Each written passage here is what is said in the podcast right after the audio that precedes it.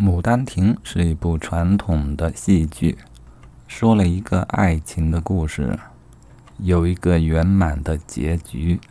当然，故事中也有一些奇幻的成分，也难怪当时的作者是无法解释这样的现象的。本文则能为你揭开当年那一段扑朔迷离的故事背后的真正真相。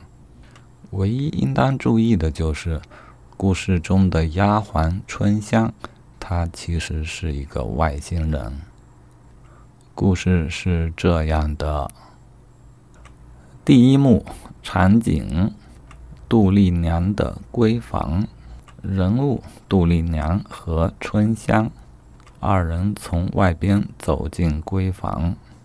春香说：“我预感到我们要惨。”杜丽娘没有回答，春香叫道：“小姐，你醒一醒！”杜丽娘说：“哦，你说什么了？”春香说：“我说那糟老头子呀，往后我们在他的眼皮底下，恐怕是没有好日子过了呀。”杜丽娘回答说：“春香，你说这话便要打嘴。陈先生最是饱学之士，谦和儒雅，往后我们有他的管教。”那是求之不得的事情。春香走上前，用手背去触碰小姐的前额。她说：“小姐，你莫不是说胡话？那陈老头摆明了就是一个迂腐至极的老儒。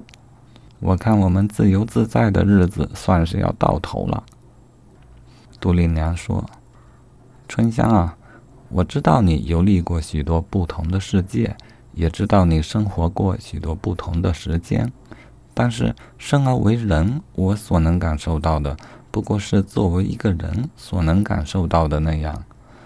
你说儒学如何千般不好，再怎么不好，也并非专门针对我们俩。爹爹笃信儒学，但他首先以圣贤之道要求自己而已。你说他能做到的，为何我便不能？春香道。我竟一时无言以对。杜丽娘接着说：“况且今天见到了先生，神仙一般的人物，他也如此说，我便再没有不信的。”春香道：“你打住吧！什么神仙般的人物？我看他是个老妖怪的吧？”杜丽娘道：“春香，我不允许你这么说，先生。”春香道：“哟，真生气啊！”杜丽娘说。我一向亲你爱你，可不是因为你的奇谈怪论，不过是觉得你有可亲可爱之处罢了。陈先生克己复礼，不怒自威，我便心生敬重。今日课上，他为我诵读《诗经》之时，文采斐然，情深意切，我断不信他是你所说的迂腐老儒。或许这就是人格的魅力。我只是个小小女子。想不了许多大道理，但凡是让我欣赏的人，我便信他的道理。春香道：“哎呀，枉费我教育你多年，这半天就打了水漂。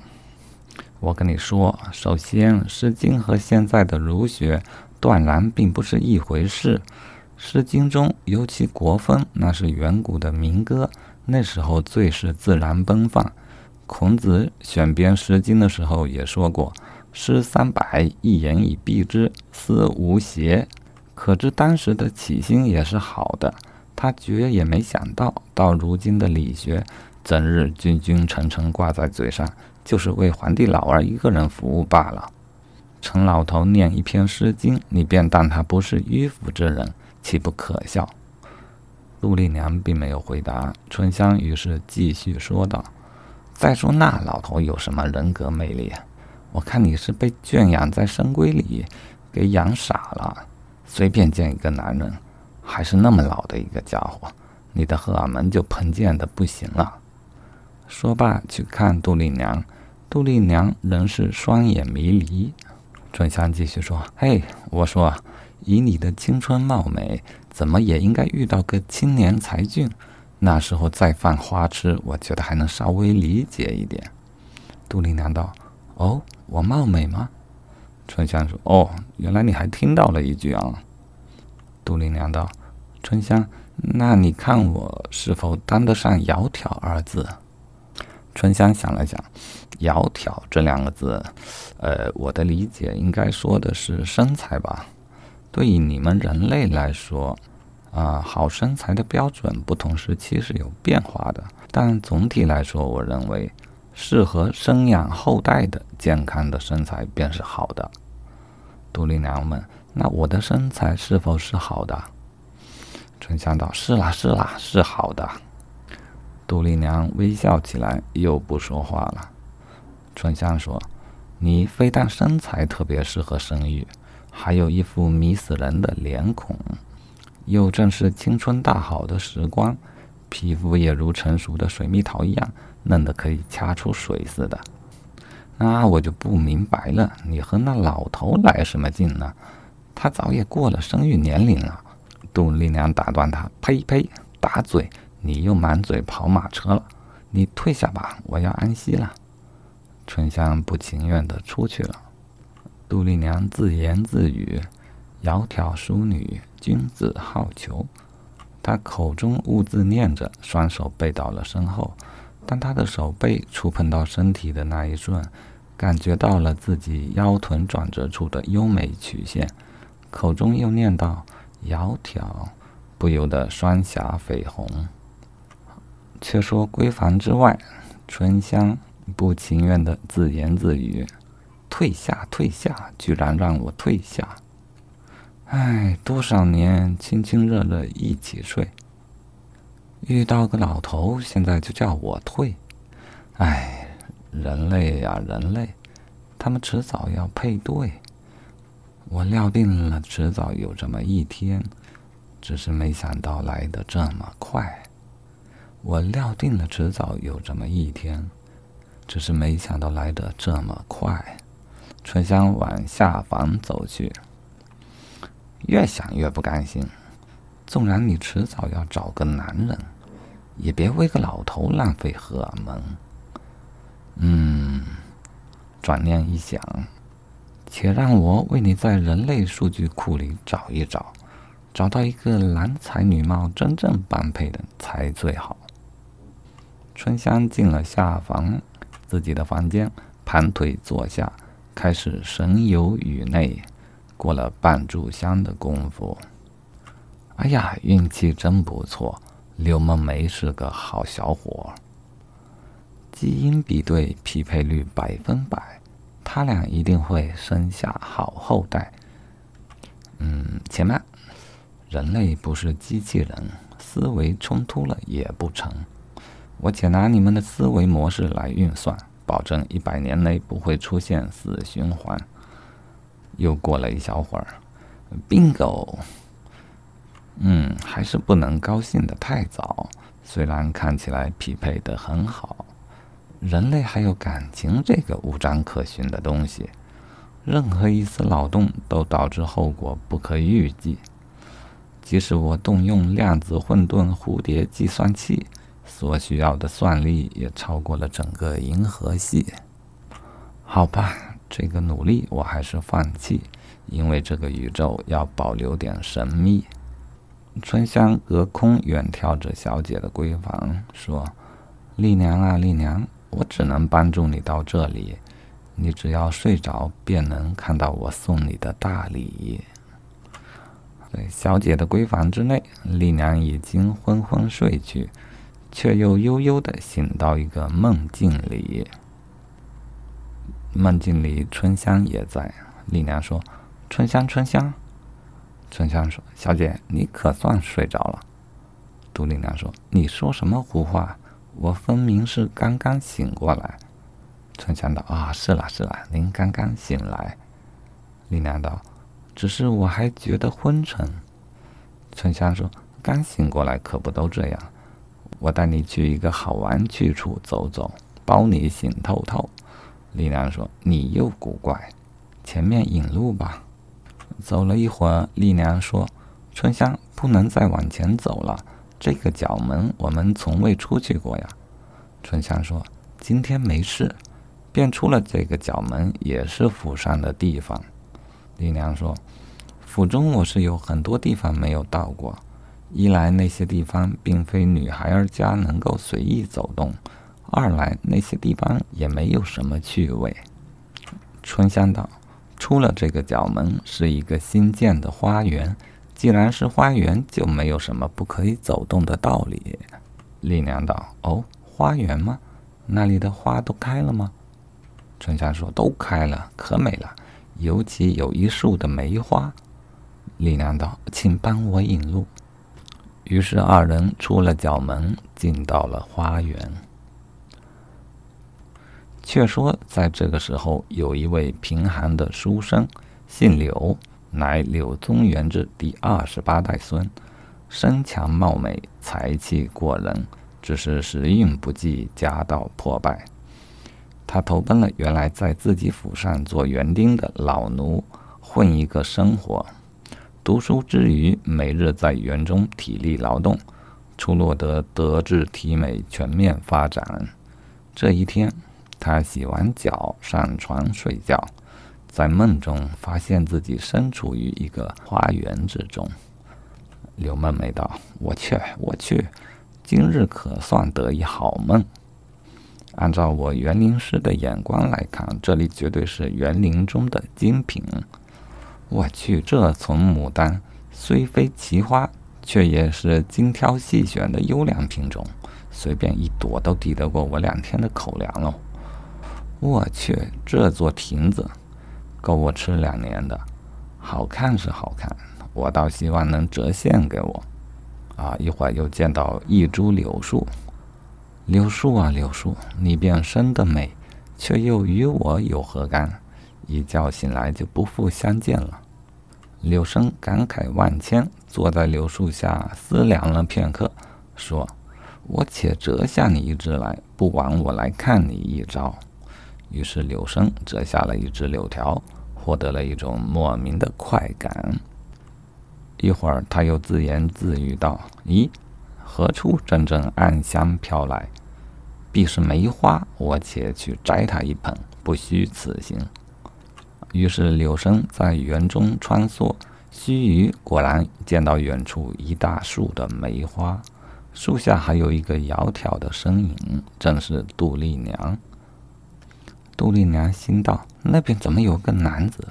连忙喊春香，却发现春香。早就没了影子。却说柳梦梅高兴得忘乎所以，她喊道：“天哪！我不信今日好运至此，美景美人都是我的，都是我的。”柳生手里还攥着柳条，口中呼喊着，便冲上前去。以下省略两千字。第二天清晨，小姐，小姐，起床了，要上学了。杜丽娘道：“哦哦，好的。”春香道：“咦，你怎么满脸潮红？难不成做了什么好梦？”杜丽娘道：“快帮我梳洗打扮，别误了上学的时辰。”春香心道：“你必是羞于和我提起。按我的计算，你俩一定是一见钟情，情色相合。那我便装作不知道呗。”让你体验一下什么是爱情应该有的样子，我也只能帮你到这一步喽。春香心下得意，但是情况出乎春香的预料。从那一天开始，杜丽娘变得郁郁寡欢，一病不起。春香很纳闷，心里想：这姓柳的对小姐干了啥？不行，我得找他问问去。这天，柳生正在伏案读书，突然眼前一黑，不省人事，然后就看见春香横眉怒目的站在他的面前。姓柳的，晚生柳梦梅，仙姑是何人？我问你，本月初二，你是否遇到一个年轻美丽的女子？柳梦梅道：不曾，不曾，小生数月不曾离开此山园，除了老园丁，不曾见过外人。春香道：“我说梦中。”柳梦梅道：“梦中也算啊。”春香道：“你老实回答。”柳梦梅说：“梦中之事，仙姑竟也知晓。”春香道：“至少我知道你梦中到了一个花园，我安排你去的，我如何不知晓？”柳梦梅说：“如此说来，确实在梦中遇到一仙子，她站在梅花树下。从那以后，我给自己改名为梦梅。”春香道：“打住，打住！你们聊什么了？”刘梦梅道：“呃，这个其实我们没有聊。”春香道：“你没理他，难怪。”刘梦梅道：“呃，这个。”春香道：“别吞吞吐吐的。”刘梦梅说：“也不能说没有理他。那你们到底说什么了？”“呃，没说什么。”“我去，你给我放老实点啊！”刘梦梅道：“我其实羞于启齿，我以为是梦中嘛，我担心梦很快就会结束，于是我就抓紧时间。”春香道：“说。”刘梦梅就说了：“那我又只好省略五百字。”最后，刘梦梅说：“就是这样了，因为是在梦中，所以。”春香打断他说：“禽兽，畜生！”刘梦梅无言以对。春香又骂道：“你也太动怒了，你可算把小姐害惨了。”刘梦梅道：“你说小姐是真实存在的？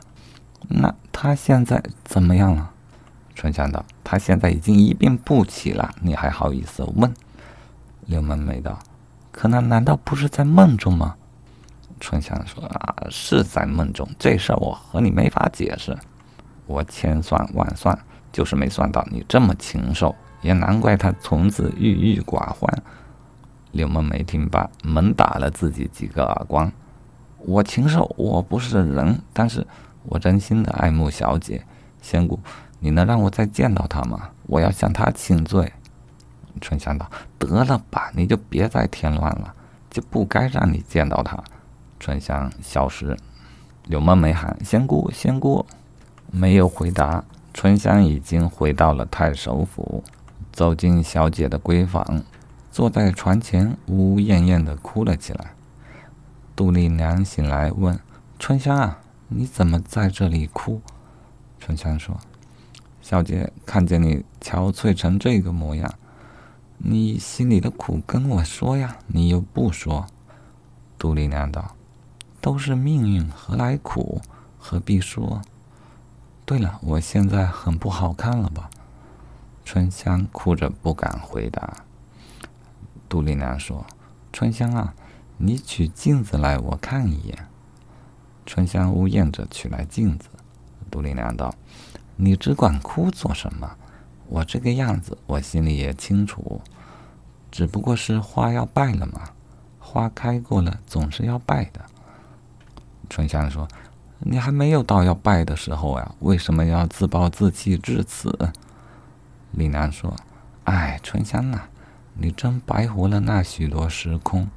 花有开的长，也有开的短，开过之后才败。”就不能算不是时候，何况你我都还记得我开时候的样子啊！春香，你帮我准备笔墨。春香准备了笔墨纸砚，杜丽娘挣扎着下了地，开始描摹自己曾经的模样。春香在一旁看了，说：“嘿，画的还真像呢！我不知道你还有画画的天赋。”丽娘道：“你呀，贫嘴。”帮我取脂粉盒来，我要给这画中人上一点春暖花开的颜色。春香又道：“天哪，这还是水粉画的技法呀！你这真的是无师自通吗？”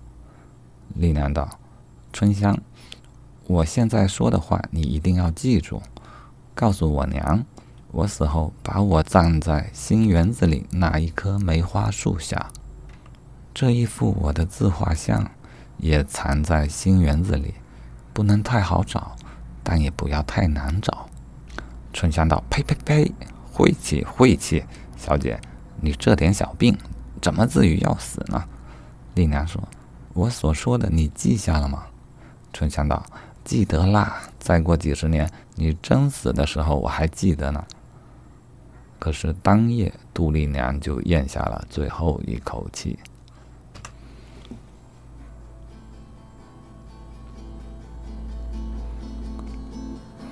整个是晴天一霹雳，没有任何算法能解释这问题。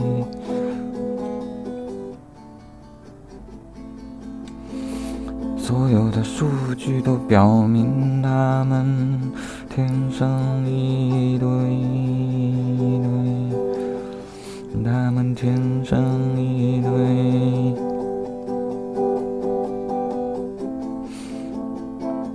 唯一的错误，空。是不该在梦中相会。纵然那轻薄汉子梦中胡浪，为何梦醒后还不能看淡？无端端一场小病就要了性命。这摆明是要送我上星际法庭，你知道我一心一意要你幸福。唉，这种时候我还在想自己的前途。丽娘，丽娘，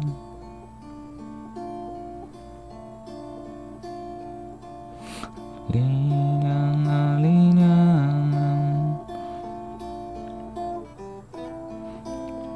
让我收集你的 DNA，你的记忆我也能拷贝。纵然我能让你死而复生，但我相信你仍会再死一回。再死一回。